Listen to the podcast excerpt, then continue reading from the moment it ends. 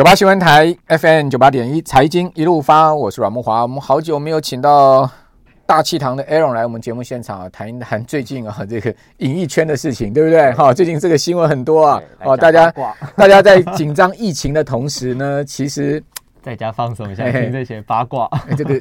八卦影片是到处传的哈，这个尤尤其是这个威尔史密斯这个影片，当然我们今天不要太讲太多这个哈，因为这个已经都事过境迁了，人家也道歉了嘛，对不对？嗯，好了，不过还是要谈一下整个奥斯卡颁奖的典礼哈，以及呢这次奥斯卡花落谁家哈，为什么会有这样子的呃这样的一个。结果出来哈，我们今天请到的是 Aaron，Aaron 你好，大家好，好，那谈一下吧。这次奥斯卡让你意外跟不意外的有哪一些？最意外当然，虽然说不要讲太多，但我觉得最意外的当然还是威尔史密斯的事件。我我我试一下问一下，会不会是为了奥斯卡的收视率做一个效果？大家真的都这样讲，因为大家都在说，要不是威尔史密斯那一巴掌，今年的奥斯卡真的不知道亮点在哪里。嗯，认真这样讲，因为连我自己也是，因为那天早上台湾是八点多开始那个颁奖典礼嘛，其实我也是从八点多开始看。然后其实说真的，我看到中间已经觉得好闷，快要睡着了。就因为威尔史密斯那个巴掌，我整个就醒过来。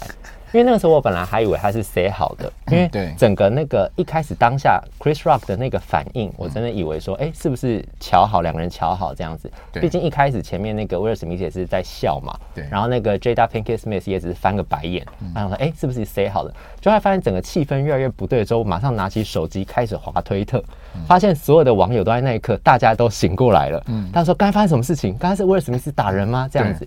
所以要不是因为威尔史密斯的话，我觉得这次不会有这么大的效果。你看，包括事件，呃，奥斯卡颁奖典礼已经过这么久了，但到现在还是陆陆续续网络上有越来越多人在讨论这件事情。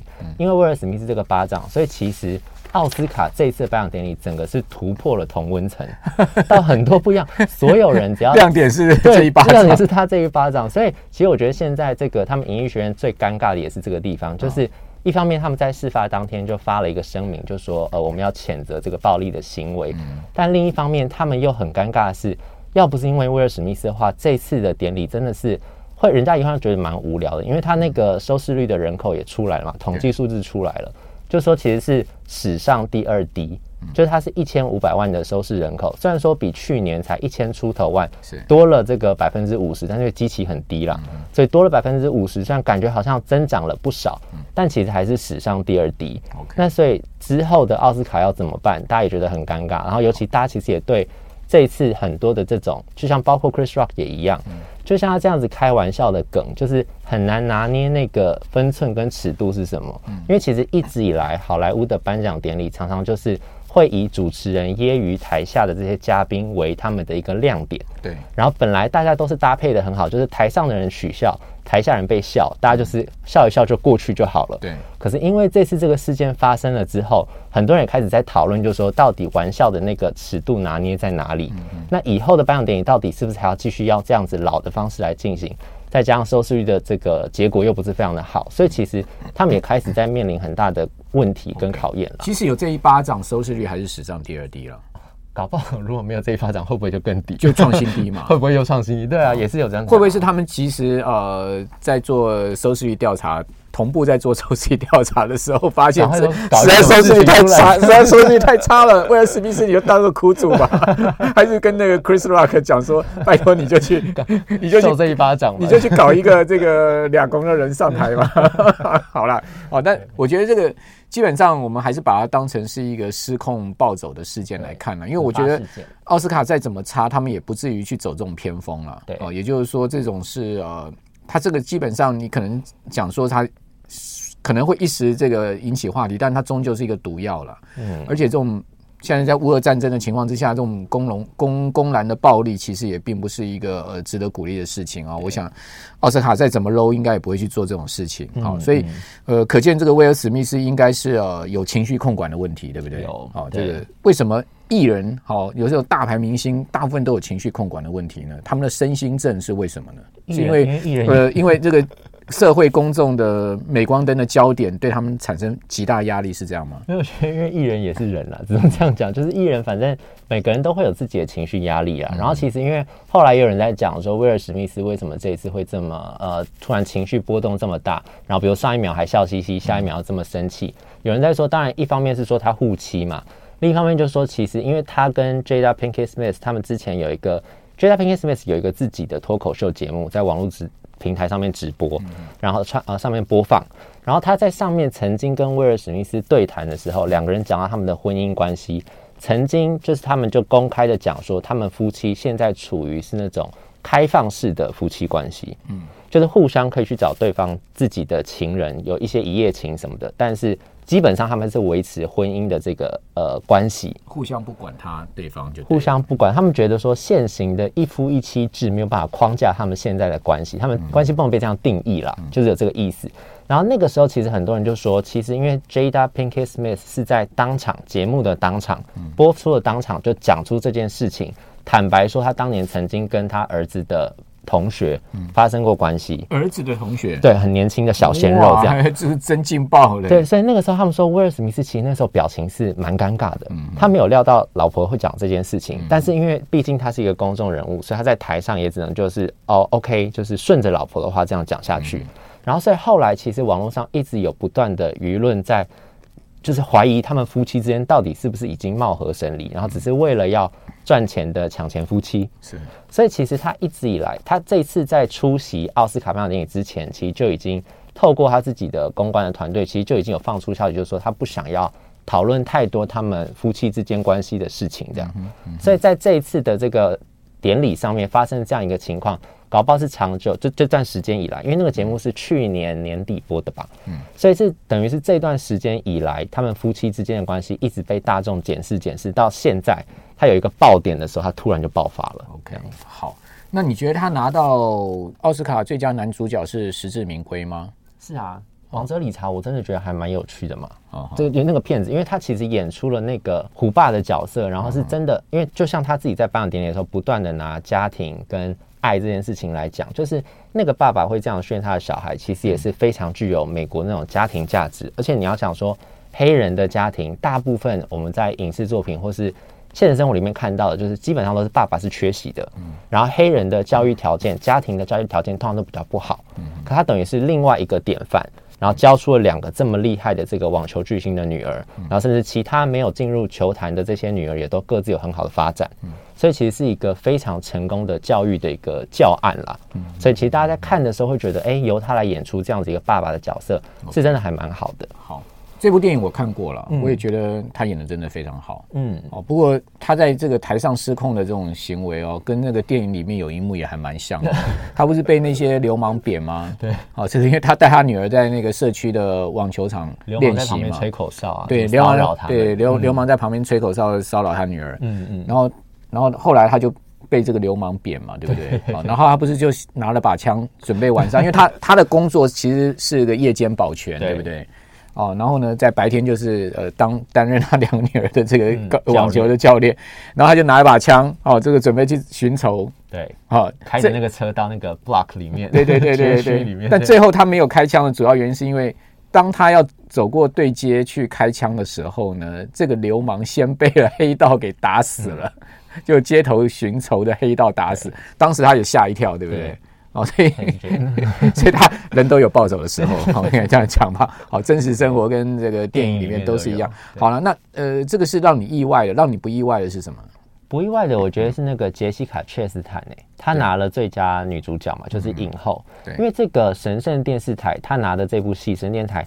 没有在台湾上院线。嗯我那时候看的时候是去年的金马影展的时候，在台湾的院线戏院有播过两三场吧。然后后来这个片子在前一阵子已经直接上了 Disney Plus 的那个平台，嗯所以有兴趣的观众可以直接去平台上面找。然后他在里面演的，看过的人应该不多了哈。看过人不多，然后其实这个片子在美国票房也不好，嗯，所以那个时候大家完全说这个片子好看，就是好看在女主角的演技，就是 Jessica Chastain 的演技。因为这个片子除了拿女主角之外，还有拿的就是这个妆法最佳妆法，因为他把 Jessica Chastain 变成一个完全不一样的形象。嗯，他演的这个主角叫做 Tammy Faye，他是一个美国大概在八零七零到九零年代之间。算还蛮红的一个在电视上面的宗教人物，他是透过电视台来传教，基督教的那一种，就那种牧师，对牧师那种，就是很像那个他们把那个布道大会变成是电视节目，对，然后而且他的那种方式是他做的是儿童节目以很像是我在拍水果奶奶，可是我的内容全部讲的都是。有关跟宗教有关的上帝啊，对，比如说神啊，神会教你怎么做，然后小朋友你们要每天要祷告什么这样子，就因为这样，所以就非常非常的火红。对，但是因为他们自己也深真人真事了哈，真人真事。然后这个呃，Tammy Faye 本人在二零零七年已经过世了，嗯，然后其实，在两千年初的时候，有曾经有一部纪录片，就正在讲他的故事。嗯，这一部的这这次这个剧情片也是依照那个纪录片的故事去改编的，所以其实故事内容那个时候有很多的评论都在讲，就是说其实他们觉得。如果你是想要了解 Tammy Faye 这个人的话，其实你去看纪录片会比较好，就比较有客观的理解。他演技也是演的非常好，是不是？这一次的这个演技很好，哦，对，因为他就变成完全不一样的一个人，然后他演出了那样子一个对于宗教有热忱跟狂热的人是怎么样去表达他对于这个事件的关怀是什么？因为就像他自己在那个呃领奖了之后，他的感言在讲说要尊重包容啊，支持不一样的人可以活在这个世界上。他在 Tammy Faye 在这个电影里面的角色也一样，他很大胆的，因为他很有争议的一件事情就是他在布道的时候会跟他的信徒们说。我们要拥抱艾滋病患，嗯，我们要拥抱同性恋者，嗯，因为他们也是上帝的子民，这样，所以那个对于保守势力来说是一个非常要不得的事情，会觉得你怎么可以宣扬说要支持跟接受他们的存在呢？这样，所以其实他们这对夫妻，因为她和她老公一起去成立这个电视台，他们其实一直以来都算是。蛮受到争议，但同时又受到一批信徒拥戴的这样的一个夫妻，这样。好的，我们这边先休息一下哦。这个两部呃两部不同的电影、哦，不同的风格啊，拿到男最佳男主角跟最佳女主角都是讲真人真事的故事啊。这个也在奥斯卡上面应该是也蛮罕见的了哈。好，我们这边休息一下，等下回到节目现场。九八新闻台。FM 九八点一财经一路发，我是阮慕华。哦，这个奥斯卡，我们再讲一下最佳影片好了，那以及最佳导演哈。之后呢，我们要把这个话题啊放到乌克兰的总统泽连斯基这个人，因为他本身也是呃喜剧的演员嘛哈，他的背景哈，以及呢他。有一部叫做《人民公仆》的喜剧的影集啊，他其实在里面也是扮演总统，好，是靠那个才选上总统，好，他是靠那个才选上总统。到底泽伦斯基奇人奇事是什么？等一下来请艾伦来告诉大家。那么谈一下这个奥斯卡这一次的最佳影片跟最佳导演。最佳影片是那个《跃动新旋律》嘛，《跃动新旋律》是 Coda，他那个哦 Coda，哎，他是在嗯在 Apple Apple TV 上面，所以这次大家都会说 Apple 大获全胜，狠狠的打了 Netflix 一巴掌，因为 Netflix 已经努力这么多年了。因为今年他们那个就是最佳导演那个《犬山记》，我们之前有介绍过那个，本来也是呼声很高，可是后来有人就说，是不是因为《犬山记》涉及了这个同性恋的这个题材，所以可能在这个比较偏保守的这个奥斯卡势力里面，可能就没有办法拿到最佳影片奖，像当年李安、断背山也一样嘛。所以有人就在讲，就说，而且后来那个。呃，制片工会他们颁给的最佳影片奖就是颁给这个《跃动新旋律》，嗯，所以有人就说，哎、欸，感觉就是会逆袭。那果然到最后颁奖典礼结果的时候，就是不出大家的预料，就是果然是《跃动新旋律》拿到了最佳影片。嗯、那这个片子呢，因为它里面讲的其实跟呃这个聋哑家庭有关的，它那个片名的 CODA 其实就是 Children of Deaf Adults，哦，就是 C O。D A 对，其实就想说这个 CODA 到底是什么意思？我以为是一个缩写，我还以为是一一个人名。嗯，因为他讲的就是说是一个，因为他本来的原片是法国那个叫做贝里一家，曾经在台湾有上映过。然后讲的就是说是聋哑的爸妈，然后他们生下了一个听力很正常的这个小孩，然后这个小孩跟他的家人要之间要怎么相处的这样一个故事。对，所以那个男配角也是就是演爸爸的那个，就拿了这个最佳男配角嘛。他本身也是一个这个听障人士。所以上台的时候，他是用比手语的，然后有那个旁白帮他念他的致辞，这样。对，所以其实这个片子很多人就说，其实是比较温馨温暖的啦。在现在这个时刻在讲，尤其是让大家就是看到，就是说关于在美国或在世界各地，其实很多类似这样子的呃听障家庭里面有很多这样的小朋友，他们的处境是什么，然后他们在生活上面遇到的问题跟面对的挑战是什么，然后把用一个比较温馨的家庭剧情的方式讲给大家听，所以大家。看完之后会觉得说，一方面是认识了这样子的一种家庭的存在，另一方面也是对于这种与我们不一样的人有更多的包容的这种感觉。OK，好，CODA，好，所以你看过这部电影吗？哈、嗯，对，我看过。你是在 Apple TV 上面看的？因为它现在有那个 Apple TV，、嗯、呃，大家如果去申请的话，它有七天的免费试用了啊。所以其实你如果现在有对那个上面片子有兴趣，你在这个假期间你可以去找来看，就是目前还不用付钱这样。对，OK，呃，其实你如果买新的 iPhone 手机的话，他会，会送你三个月。哦，我就看了三个月，然后还会送你那个 Apple Music 半年。那我现在还在听，对，可以可以顺便听，就顺便想。而且其实 Apple TV 跟 Netflix 那些比起来不算贵，不算一百多块，对，一个月才一百多块，所以其实还蛮便宜的。然后上面也蛮多片子可以选的，有兴趣的话可以在上面找一些影集。比 Netflix 还是少太多了。对啊，片库不一样啊。对，嗯嗯，好，好，那另外。导演的部分就是刚才说的是真康对，他其实就是等于是呃女，因为女导演其实，在奥斯卡来说，一直以来都是不是一个，就是大家一直在吵，就是说这几年为什么这个在炒女性的这个 Me Too 啊，炒了这么久之后，女性其实在这个影剧奖项里面的这个呃获奖率还是不是很高啦。所以今年其实颁给曾康平，我觉得也是一个。算是还蛮合情合理的决定啦，毕竟就是你要找到这么优秀女导演拍出这么好的作品，其实也不是每年都有的事情。那这样今年既然有这样子一个机会，就是还是颁给她这样。这个你应该也不意外，因为我们之前有讲过，你也觉得应该会是她。对，而且其实就是一直以来都呼声蛮高的嘛。OK，对，好。这个犬山记嘛，对不对？是的。好，来谈一下泽伦斯基奇人奇事吧，讲一下这个人民公仆这部呃喜剧影影集到底是在讲什么？对，因为泽伦斯基本来就是这个喜剧演员出身嘛，而且其实他本来是去俄罗斯比那种有点类似电视上面的那种喜剧比赛，所以他其实本来一开始是讲俄语的，那个等于说是那种 talent show 那种。对对对对，因为其实大家也知道，就是俄罗斯跟乌克兰之间就是那个呃。地理环境的关系，所以其实蛮多人是讲俄语的。然后有些城市其实主要语言也是俄语，所以其实泽伦斯基本来是讲俄语的，然后在俄罗斯发迹，后来才回到这个乌克兰之后，再做一些自己的喜剧的这些呃呃工作，然后拍一些喜剧的影集。后来呢，在二零一八年的时候，他就拍了这部《人民公仆》。《人民公仆》的故事呢，其实跟他自己变成总统还蛮有关系的，因为。人民公仆的故事里面讲的就是一个中学的历史老师，有一次呢，就是因为学校要派他们的学生去出公差，帮忙搭建那个选举用的那个选举箱。可是呢，因为学校就是为了这个呃呃图方便的关系，他们只找那个历史课就人文学科的学生去搭建那个那个箱子。那如果是数学课的学生，你就不用去。嗯所以，身为历史老师的泽伦斯基演那个角色，他就很生气，就是开始就是批评乌克兰的政治。批评当时的政府，然后呢，他的这一番谈话在戏里面这番谈话就被其中一名学生拍下来，然后上传到网络上。结果这个历史老师就爆红了，因为他说出了很多人民的心声。对，就对于啊呃政府的贪腐啦，或者政府政策没有做好的地方，他都讲的就是鞭辟入里。结果呢，他就因为这个影片的关系，后来就误打误撞就变成了乌克兰的总统。然后因为这个戏的关系，他还成立了人民公仆党。就是戏外的泽伦斯基，就因为这个戏就成立人民公仆党，然后就开始去竞选。所以这个戏它目前是第三季，好像才第二集还第三集就没有了。因为第三季开拍了之后，泽伦斯基就开始忙竞选，嗯然后拍到一半他就选上了，他就去当总统，他就去当总统了。所以这个戏后来没有拍完。然后因为现在乌俄战争的关系，所以其实在很多国家有这个新的这个有去买版权了，就等于是重新可以播放这个影集，让大家重温一下这个过程这样子。那你觉得他的演技如何呢？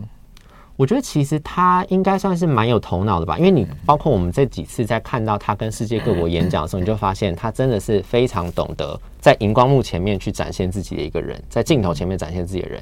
他包括他在每个国会、各个国家国会去演讲的时候，都会针对当时那个国家举很多历史上面有名的例子。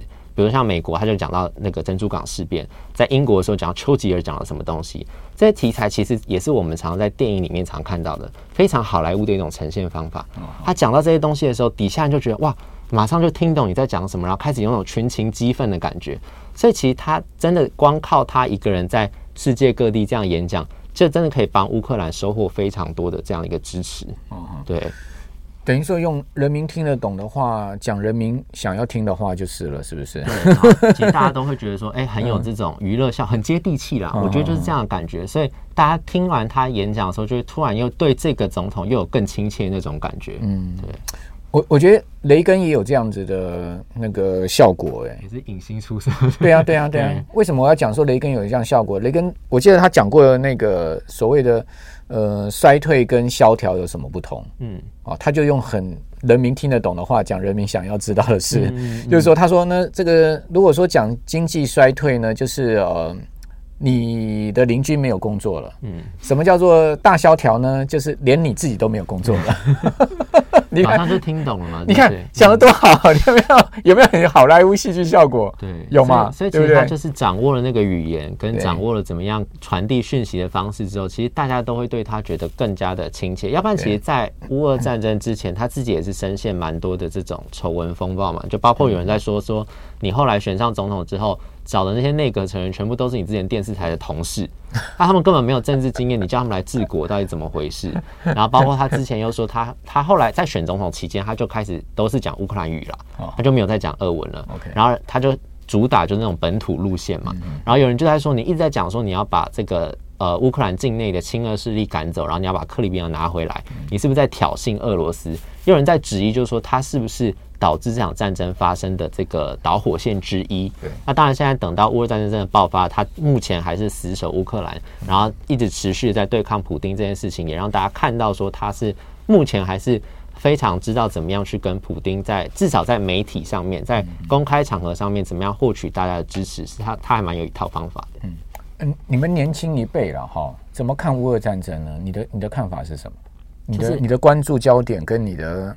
呃，你你对这个国际事件的重心你会放在什么地方？我很想听看你年轻一辈对这这场战争的看法。我自己的感觉啦，我会觉得对于目前这个情况是觉得还蛮绝望的，因为你会发现，就是说，呃，我们有这么多的，从包括不管是联合国或者是欧盟，有这么多的国际组织，然后国际组织当时出现的呃主要的目的当然就是解决国际纷争嘛，就希望不要走到战争这一步。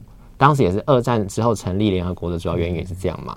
可是因为现在你看，当有一个地区性的冲突，然后战争真的爆发的时候，目前还是没有办法真的有效去阻止这件事情。你在看这整个发展的时候，你会觉得，哎，好像还蛮悲观的。到底怎么样才可以阻止战争？因为其实战争之后最辛苦的还是人民嘛，老百姓是最辛苦的。但是希望不要有任何人遭受到这样子一个待遇，这样子。OK，好。